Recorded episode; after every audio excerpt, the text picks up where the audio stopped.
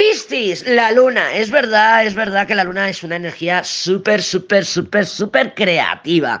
Por lo que si Piscis, si te gusta el arte o este hombre Piscis hace arte de alguna manera, pues yo qué sé, toca música, pinta, pone gominolas en bolsitas o lo que sea, pues es una semana súper bien aspectada para rescatar proyectos o que probablemente esté haciendo eso, rescatando proyectos, cogiendo por aquí, yendo por allá. Recuerda que la luna es una mentirosa, por eso es la perfecta cuenta cuentos. Pero cuando hacemos arte, cuando cogemos esta energía y la traducimos en hacer un vídeo, en, yo qué sé, hacer publicaciones, poner una canción, lo que sea, creamos algo a través del arte, la luna es una fantástica compañera. Otra cosa es que no, otra cosa es que publique en redes, que diga, pues claro, es un cuentacuentos. Y lo es, ¿vale? Además en negativo.